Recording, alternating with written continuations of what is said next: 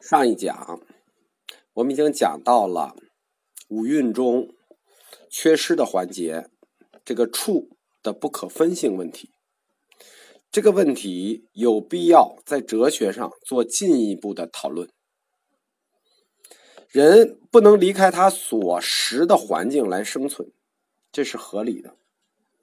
反过来呢，自然环境是否也不能离开人？尤其是人的意识存在，这个理论反过来说，就是反过来的这个理论，可以说在理论逻辑上是没有问题的，但是它脱离了我们正常人能认知的事实，因为反过来的这个理论在西哲上对应的就是主观唯心主义，或者努着说，整个世界的存在就都是薛定谔的猫。你不看它，它不存在；你一看它，它就塌缩。这也可以说通，它就存在了。但是薛定谔的理论本身，它也是一种假说。我们是否可以把一个假说直接当做公理来用呢？而且在薛定谔的理论里头，是引入了观察者量，才导致了波的塌缩。而在佛教哲学里，观察者是天然存在的，除非说。你走到般若学，认为观察者这概念就不存在。所以说，佛教认识论的前提就必须是根境时不可分。这叫什么呢？叫先有预知，就是说佛教为自己先设定好了一个条件，先有预知，然后再展开认识论。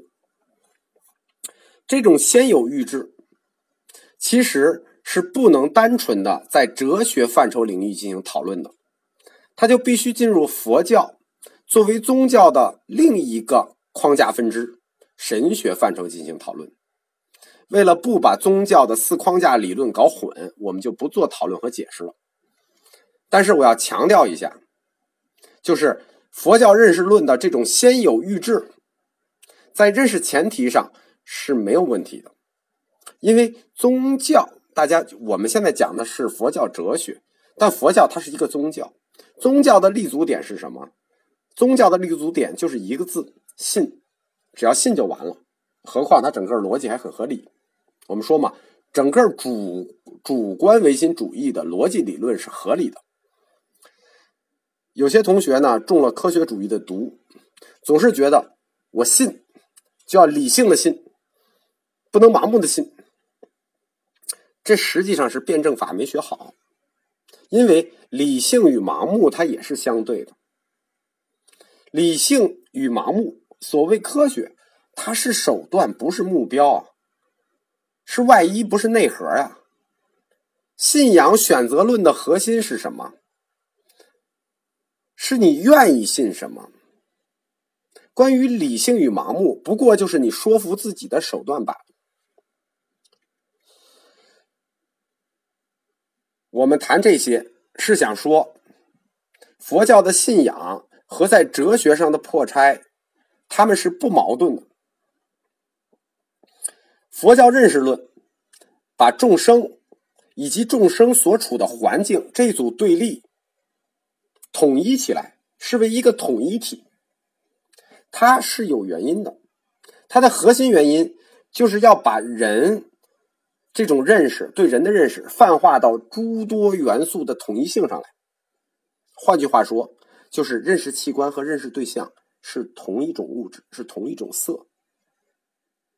关于对人的三科的解释、运处界的解释，无论是五蕴、十二处还是十八界，它都只是教学手段。佛教的目的就是用这种教学手段的目的是什么？目的在于为了破我。什么叫破我呢？我们通过五蕴建立起来一个人的模型，大家听清了吗？建立的是人的模型，不是我的模型，是建立了人的概念，还没有谈到我。我这个词在佛教里跟我们理解的我不是一个我，意思是不同的。你我们自理解的我，就北京话讲叫你自己个儿，你理解的我是我自己个儿。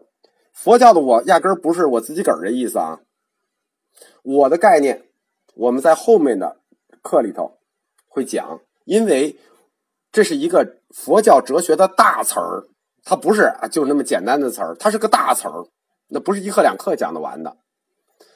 所以三科的建立是手段，它仅仅是为了如何破我这个问题，但它如何破，我们先放在这里，把十二因缘讲完，回来再破。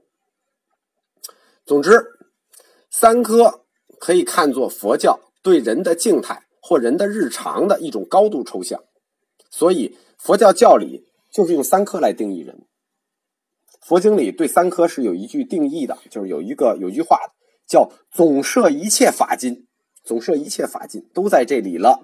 我们说过嘛，佛教哲学四大流派，中观小乘空宗在处的完全空上。说一切有部和唯识在处的那个有上，它各自体系不同。在佛教对人体的本体描述论中，人作为一个点状存在的瞬间已经被五蕴解释完了。但是，人是一个生物，他的生命是有过程的，是有时间段的。他的整个生命过程，这个链条是如何演化的呢？在他漫长的或者不漫长的生命过程中，你你不能用五蕴来解释了，因为解释完瞬间存在之后，你就需要解释时间段存在。换言之，佛教哲学还要给出解释人类命运的答案。人的命运可以解释吗？可以。佛教就要推出它本体论的重要环节——缘起说。可以说啊。从佛教世界的构成开始说，它的世界如何构成，人的本体是什么，这一切的东西都是铺垫，包括五蕴都是铺垫，所有的铺垫都是为了这一天的到来，就是缘起说。我们谈过缘起说，缘起甚至可以作为佛教的代名词，在中阿含经里直接就把缘起抬到了跟佛法同位格这个高度。若见缘起，便见法；若见法，便见缘起。什么意思？缘起就是佛法。《了本生死经》里说，佛说比丘见缘起为见法，见法为见我。你看这个高度，见缘起就是见佛，所以大家要特别重视缘起论，马虎不得。我们在佛教通史里前几课里是谈到过。缘起说和十二因缘的，我给大家做了一个逆观的推导，最后在无名上斩断齿，是简单带过。在佛教哲学课里头，我们要详细的对十二因缘进行展开。从下一讲起，我们就要进入佛教哲学的基石，基石中的基石——缘起论。